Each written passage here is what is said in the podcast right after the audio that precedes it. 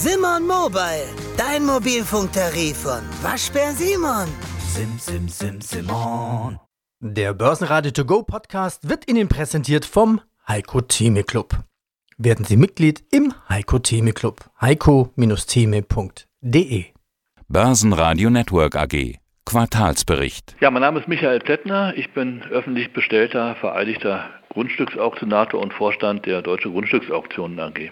Unsere Themen heute die H1-Zahlen, die Lage der Immobilienbranche und vielleicht gibt es auch spannende Objekte. Sie hatten jetzt das schwächste Halbjahr der Gruppe seit über 20 Jahren. Naja, die Börsen bangen ja immer wieder. Was wird die EZB kommende Woche machen oder die Fed am 20. September? Was wird sie tun? Dieser drei Monats Euribor, wichtiger Zinssatz, steht jetzt aktuell bei 3,715 Prozent. Die steigenden Zinsen, betrifft Sie das wirklich als Hauptargument? Betrifft das das Auktionsgeschäft? Absolut. In zweierlei Punkten. Es ist bei den sogenannten Selbstnutzerobjekten, also bei Eigentumswohnungen, Einfamilienhäusern, die die Endkunden werben, um sie selber zu benutzen oder für Familienangehörige, Kinder und so weiter zu benutzen. Da ist das Thema der Finanzierung. Nicht? Die sind eben, haben sich binnen Jahresfrist im Grunde vervierfacht. Der Zins, den der Endkunde zu bezahlen hat, macht die Sachen natürlich teurer monatlich oder jährliche Sicht ist egal. Und auf der anderen Seite bei Anlageobjekten eigentlich noch schlimmer, bei Mehrfamilienhäusern, die noch in den Jahren zuvor eben zu sehr, sehr hohen Vervielfältigern der Jahresmiete gehandelt wurden, da macht sich das umso stärker bemerkbar, dass es jetzt eben auch Alternativen am Kapitalmarkt gibt und nicht mehr das ganze Geld in derartige Objekte fließt. Absolut macht sich das bemerkbar. Ich meine, man kann ja jetzt, sagen wir mal, haben wir heute gelernt in einem Interview, zum Beispiel deutsche Staatsanleihen kaufen, 3, irgendwas, sogar noch ohne Gebühren, relativ günstig, täglich handelbar über die Börse Stuttgart. Also es sind schon Alternativen da. Aber sind es nicht nur die steigenden Zinsen oder auch gewisse politische Unsicherheiten für die neuen Eigentümer, der Folgekosten, der Sanierung, Dämmung, Heizung, Asbest? Sagen das die Kunden auch? Kommt dazu. Das ist natürlich eine Melange aus allem. Ne? Es war insbesondere im ersten Quartal so, als diese ganz große Unsicherheit war, was wird diesem sogenannten Heizungsgesetz, da war natürlich eine große Zurückhaltung. Viele haben gesagt, erstmal abwarten. Die Erwartung war, die Preise gehen runter und die Erwartung war halt auch mal gucken, was mit diesem Gesetz passiert und wie das nachher wirklich kommt und was wirklich zu tun ist. Und das führt eben zu einer Kaufzurückhaltung. Das heißt, es sind auch ganz wenige Abschlüsse gemacht worden. Vielleicht sind die Preise gar nicht so sehr gesunken. Wenn man das so jetzt in den Statistiken sieht, dann wird eben gesagt, die Preise sind um drei oder vier oder was weiß ich wie viel Prozent gefallen. Das sagt aber nichts aus über die, über die Anzahl der Transaktionen. Die ist eben auch extrem zurückgegangen. Ja, also große Zurückhaltung, weil eben nicht klar war, was kommt. Jetzt so langsam kommt ja so ein bisschen, lichtet sich der Nebel, man weiß, was sein wird und wie gefördert wird und was nötig ist. Und das drückt natürlich auf die Preise für unsanierte Immobilien oder für Objekte, die vielleicht mal vor 20 Jahren saniert wurden. Im Grunde muss man sagen, ist da kaum ein Unterschied. Ja, also man muss davon ausgehen, dass man eben dort wird Hand anlegen müssen, wird das kalkulieren müssen und das macht sich natürlich in den, in den Verkaufspreisen derartiger Immobilien bemerkbar. Und zwar auch in durchaus in Märkten, die eigentlich einen Nachfrageüberhang haben, wie in den großen Städten. Das merken wir. Dazu kommt eben nicht, dann kommt auf so, ein, auf so einen Einfamilienhauskäufer, der so eine Gebrauchtimmobilie kaufen soll, was weiß ich, Baujahr 1975 oder 80 oder sowas, so ein Einfamilienhaus, das typische Objekt, der sagt dann plötzlich, huch, ich habe jetzt meine Finanzierung bekommen, meine Zusage von der Bank, ich habe mir das durchgerechnet, das kostet mich jetzt plötzlich zweieinhalbtausend Euro im Monat und dann muss ich auch noch sanieren das übersteigt die finanzielle Bereitschaft der Leute. Ja, weil es natürlich nicht nur ist für ein paar Monate, sondern jemand bindet sich ja dann für die nächsten 20, 30 Jahre. Und da ist einfach eine deutliche, deutliche Zurückhaltung zu spüren. Das muss man ganz klar feststellen. Und bei den Renditegeschichten ist es so, da gucken natürlich die Käufer auch hin, in welchem Zustand befindet sich so ein Mehrfamilienhaus. Aber da ist natürlich so, dass viele Objekte schon eigentlich einen ganz ordentlichen Standard haben. Ja, also wenn Sie so ein, so ein saniertes Mehrfamilienhaus haben, das hat dann in der Regel eine Wärmedämmung und vernünftige Fenster und viele Sachen sind schon erledigt. Natürlich haben die meisten noch eine Gasheizung, aber wenn die Systeme erstmal da sind, wird man das später vielleicht mal an ein Fernwärmenetz anhängen können oder einen anderen, anderen Brenner besorgen oder so. Da hält sich das noch ein bisschen in Grenzen. Da ist eher so das Thema Wer vorher, als die Zinsen bei Null waren, wurden solche Häuser für die, was weiß nicht, 25, 28-fache Miete gehandelt. Und heute 15, 18-fach. Nicht? Die Preise sind sicherlich in so, einer, in so einem dramatischen Preissegment runtergegangen. Ach, das ist ja spannend, wenn Sie sagen ja, und, 15, 18-fach. Ja, das, das ist Da so gab es ja früher mal diese, diese Maklerformeln, die hießen, ja, alles, was ab 15 ist, das ist eigentlich in Ordnung. Die ist ja, quasi aber, wieder da, diese, diese Rechnung? Ja, na klar. Also das hängt natürlich von den Lagen ab, das kann man nicht pauschalieren. Natürlich, wenn Sie in Berlin-Mitte ein Haus haben, ist es noch was anderes, aber so über den ganz breiten Schnitt gerechnet sind die, die Jahresvervielfältiger für diese Häuser um, weiß ich nicht, sieben, acht oder zehnfache Jahresmieten runtergegangen. Ja? Weil man natürlich, auch der Käufer muss eben rechnen, der hat einen Zins zu zahlen und der hat eben im Zweifel irgendwelche Instandsetzungen, Sanierungen, Modernisierungen zu tragen, die eben auch nicht komplett umgelegt werden können auf die Mieter. Das wird alles mit einbezogen. Parallel kriegen sie für ihr Eigenkapital, wie Sie es gerade sagten, eben auch noch Alternativen am Markt. Ja? Also das, so eine Immobilie muss schon ein bisschen mehr abwerfen als eine Staatsanleihe, damit jemand sich da im Moment für begeistern kann. Und diesen Move, den haben eben die wenigsten Verkäufer bisher mitgemacht. Da, wo sie ihn mitgemacht haben, wir haben ja solche Einlieferungen gehabt und haben sie aktuell, da, wo die Eigentümer das mitgehen, da ist die Nachfrage durchaus da. Also auf so einem Preisniveau, wir haben teilweise Objekte auch für die 11- und 12-fache Miete, die nicht schlecht sind. Da ist dann auch Nachfrage da, da wird dann auch geboten und kommen auch ganz ordentliche Preise raus. Aber man muss sich wirklich von diesem Preisniveau verabschieden, was noch bis ins erste Quartal des letzten Jahres geherrscht hat. Das gibt es im Moment nicht mehr. Und das wird auch eine Weile dauern, bis es mal irgendwann wiederkommt. Was heißt das jetzt in der Zusammenfassung für Ihr Geschäft? Heißt das, es wird kaum gesteigert für ein Objekt und dann kommt diese Steigerung. Also der Preis geht nicht nach oben, es sind nur ein, zwei Interessenten da oder wird teilweise gar nicht gesteigert? Also es gibt dabei mehrere Aspekte. Zunächst mal hat sich der Markt ja von einem Verkäufer zu einem Käufermarkt gewandelt. Also der Käufer bestimmt im Moment, wo es lang geht. Ja, der sagt, was er bereit ist zu bezahlen und wenn der Verkäufer eben nicht will, dann sucht der Käufer sich eben jemand anders, der bereit ist, zu verkaufen. Also das ist eine komplette Umkehr dessen, was wir in den Jahren davor erlebt haben. Darauf muss man sich natürlich einstellen. Das heißt, unsere Herausforderung liegt im Moment darin, den Verkäufer von seinen vergangenheitsorientierten Kaufpreisvorstellungen abzubringen und zu sagen, wir leben in einer anderen Realität. Das Preisniveau ist ein anderes. Wenn du verkaufen willst, in Klammern, manche müssen ja auch, dann musst du eben ein anderes Preisniveau akzeptieren. Das ist die erste sozusagen unsere erste Challenge, die wir haben, nämlich den Einlieferer, den Verkäufer dahin zu bringen, dass wir zu einem vernünftigen Preisniveau einliefern. Das klappt ganz gut, nicht so gut wie sonst. Ja, sonst haben wir so Verkaufsquoten, die zwischen 80 und 90 Prozent liegen. Diesmal sind wir im ersten Halbjahr bei knapp 80 Prozent gewesen, aber immerhin, das hat schon in den meisten Fällen funktioniert, dass wir den, den Verkäufer von einem vernünftigen Auktionslimit überzeugen konnten. So, und dann kommen wir auf die Käuferseite. Die gucken genau hin und da ist es so, die meisten Immobilien, die in, einem, in einer Preisrange sind, wo man keine Fremdfinanzierung braucht, also wo die Leute das Geld liegen haben und sagen, das lege ich jetzt an, das geht, sagen wir mal so, bis vielleicht zu 250.000 Euro. Da haben wir eine sehr starke Nachfrage. Die ist im Grunde ungebrochen, die ist fast noch stärker als früher. Also das sind die echten Schnäppchenjäger. Na, das sind die Leute, die Eigenkapital haben und die natürlich das von der Inflation bedroht sehen und sagen, was soll ich mein Geld auf dem Konto liegen lassen, wo ich jetzt, was weiß ich, 1, noch was Prozent Zinsen kriege und höre jeden Tag, wir haben 6, 7 Prozent Inflation. Nicht die sagen, wir müssen es jetzt irgendwie anlegen und die wollen was kaufen. Da brauchen sie keine, keine Belastungsvollmacht im Kaufvertrag, die sagen, wir haben das so, wir bezahlen das. Da hat, haben wir eine sehr, sehr starke Nachfrage. Das ist auch der Grund, warum wir überhaupt nur knapp 600 Immobilien im ersten Halbjahr verkaufen konnten, weil diese Größenordnung, die ist gefragt und damit kann man natürlich auch noch Geld verdienen.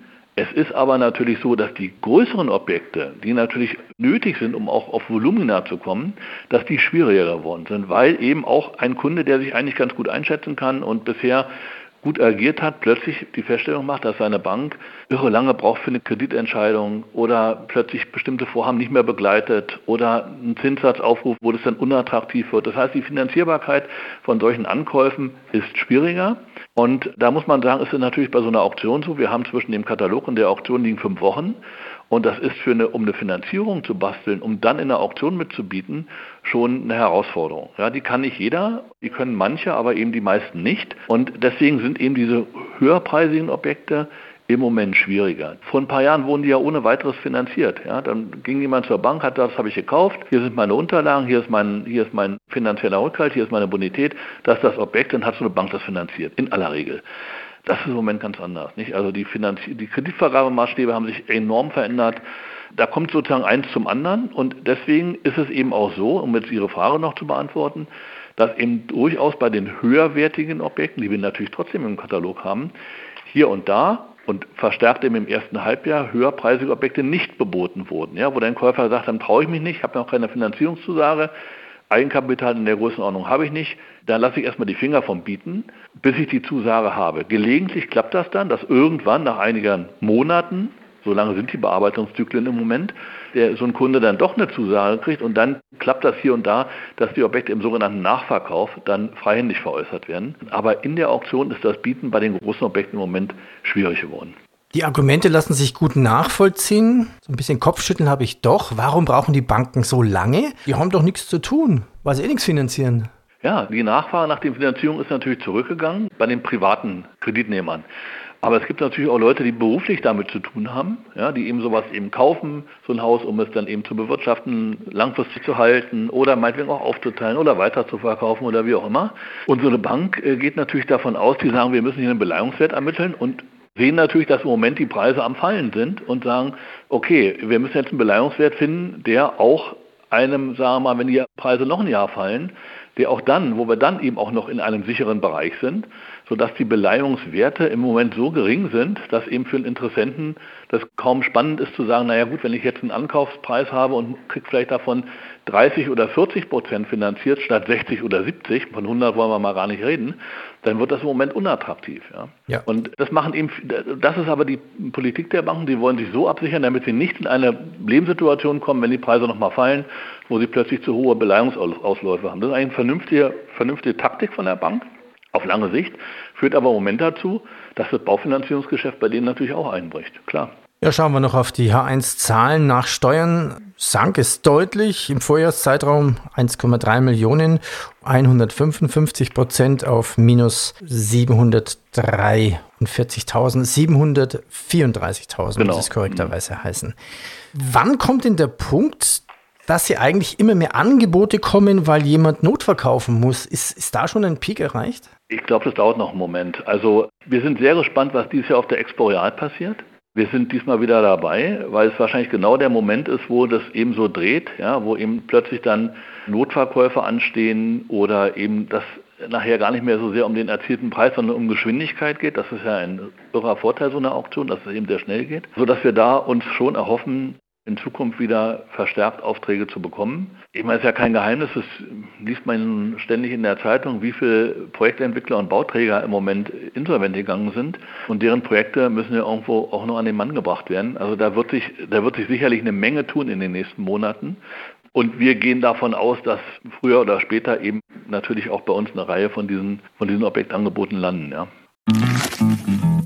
Na, schon die Steuererklärung gemacht? Wir vom Handelsblatt haben in einem Steuerspezial analysiert, worauf das Finanzamt bei der Steuer 2023 genauer guckt. In unserem PDF-Ratgeber finden Sie die wichtigsten 16 Neuerungen, Einstiegstipps für Elster und vier Wege, wie Sie das Maximum herausholen. Sichern Sie sich also jetzt das digitale Handelsblatt vier Wochen für nur 1 Euro unter handelsblatt.com slash mehrwissen. Kommen wir zur Rubrik Schmankerln von Objekten, die Sie versteigern durften. Im letzten Interview hatten wir uns auch über Salzwiesen auf Sylt unterhalten ja. oder über sinnlosen Grünstreifen mit 100 Metern Länge in der Maximilianstraße irgendwo in München. Hm, was gibt es denn für neue Schmankerln bei Ihnen? Ich habe gesehen, zum Beispiel eine baufällige Villa des Palazzo Strozzi in Krimitschau. Sah schön aus, bisschen, bisschen runtergekommen. Was haben Sie denn momentan so für, für besondere Objekte? Dieser Maximilianstraße, bei diesem, bei diesem Streifen bleiben, genau, also es war Leopoldstraße genauer gesagt, genau daneben, in dem Haus daneben haben wir diesmal sechs Stellplätze, die man aber als solche nicht benutzen kann, weil da inzwischen der Fahrweg, also die Ein- und die Ausfahrt für die Garage drüber führt. Mhm. Auch eine Kuriosität, die mal daraus entstanden ist, dass auf dem Nachbargrundstück eine Schule errichtet oder umgebaut wurde und die brauchten eben bestimmte Zuwägungen waren Auflagen vom Bauamt, so hat man die einfach über diese Stellplätze rübergelegt. Die Leute, die Eigentümer sind davon irgendwie mit Ersatzstellplätzen entschädigt worden. Man hat aber, man hat die einfach im Eigentum gelassen. Jetzt haben die also sechs Stellplätze, da haben sie ein Grundbuch für, aber sie können die nicht benutzen. So, das ist zum Beispiel eine, eine Kuriosität, die wir jetzt verkaufen. Allerdings kosten die auch nur 500 Euro, also ist mehr so ein Anerkenntniswert, äh, den wir da haben. Wir haben auch wieder Salzwiesen auf Sylt. Auch eine Besonderheit gibt es ganz selten. Ein Grundstück, was wobei zwei Flurstücke im Wasser liegen. Also sie haben im Grundbuch stehen Teil des nordfriesischen Wattenmeeres. Ja. Das ist okay. ganz selten, weil normalerweise können sie an einem Meer kein Eigentum erwerben. Das muss daher kommen, dass es früher eben mal eine Salzwiese war, die inzwischen eben überflutet ist oder irgendwas Historisches muss da sein. Jedenfalls haben sie ein Grundbuch, da steht drin nordfriesisches Wattenmeer. Absolute Seltenheit in der Bundesrepublik. Ja, was haben wir noch? Also so richtig fällt mir im Moment nichts was ein, was jetzt so ganz irgendwie aus der Art schlägt, ja. Okay, na, das holen wir dann nach bei der nächsten Auktion. Dann bedanke ich mich schon mal. Sie haben ja schon ein bisschen angedeutet, wie es weitergeht. Kommen wir zu Ihrer eigenen Prognose für das zweite Halbjahr. Was glauben Sie, mit welchen Geschäften sind da zu rechnen? Also im Grunde wie die ganze Branche, so hoffen wir auch, dass es sich jetzt weiter belebt. Ja, wir haben schon so ein bisschen ja gemerkt, dass Q2 war ja schon ein bisschen besser als Q1 und wir merken jetzt auch bei den Auktionen, die haben ja im Prinzip letzten Donnerstag begonnen bei unseren Kollegen in Rostock und dann waren wir am Freitag in Leipzig. Das war alles gut besucht, eigentlich eine gute Stimmung in, in den Sälen. Man hat das Gefühl, die Käufer kommen wieder so ein bisschen an den Markt zurück, sind interessiert, haben Interesse zu erwerben und es sind teilweise auch gute Bietungsgefechte und damit eben auch gute Preise entstanden. Also das ist so ein bisschen die Hoffnung, die muss ich natürlich, so dieses kleine Pflänzchen muss ich natürlich noch ein bisschen, muss noch ein bisschen wachsen und stärker werden.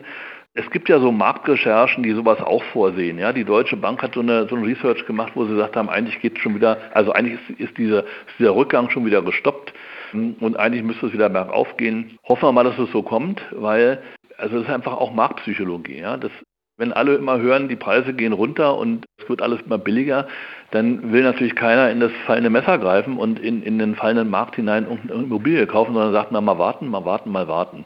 Wenn sich das jetzt dreht und alle sagen, gut, die Talsohle ist erreicht, jetzt geht es schon langsam wieder bergauf, dann glauben wir, dass eben auch die Käufer zurückkommen und sich auch mal wieder trauen, was zu erwerben, auch mal was Größeres zu erwerben und so ein bisschen geht die Tendenz in die Richtung. Hängt natürlich auch von der Zinsentwicklung ab. Sie haben es ja eingangs schon erwähnt. Was kommt in den nächsten Sitzungen? Also ich persönlich glaube, einmal wird es noch kommen. Dann wird man wahrscheinlich den Zinsgipfel erreicht haben und dann lässt es sich natürlich auch einfacher so ein bisschen in die Zukunft schauen. Herausforderung bleibt die Einlieferung von interessanten Objekten und wir brauchen natürlich jetzt noch ein starkes, also die dritte Auktion laufen ja praktisch die Herbsttermine, da können wir nichts mehr dran machen, die Kataloge sind gedruckt und verschickt, wir arbeiten jetzt schon am Winter und sind natürlich bemüht, dass da nochmal eine große und gute Auktion zustande kommt, die das Ergebnis dann nochmal, ich sage jetzt mal, retten oder verbessern. Denn ein Minus zum Halbjahr von rund 740.000 Euro ist natürlich ein ganz schöner Rucksack, den man fürs zweite Halbjahr hat. Wir sind, tun natürlich alles dafür, diese Zahlen zu verbessern, aber es ist halt im Moment einfach so ein bisschen das Machtgefüge, wo man nicht genau weiß, wo es hingeht. Herr Plättner, ich bedanke mich für das spannende Interview und Ihnen alles Gute und mögen Sie möglichst viele Personen finden, die ein Objekt mögen, weil dann steigern die sich auch hoch. Danke Ihnen. Herzlichen Dank, bis zum nächsten Mal. Auf Wiederhören. Börsenradio Network AG. Der Börsenradio To Go Podcast wurde Ihnen präsentiert vom Heiko Theme Club. Werden Sie Mitglied im Heiko Theme Club. heiko-theme.de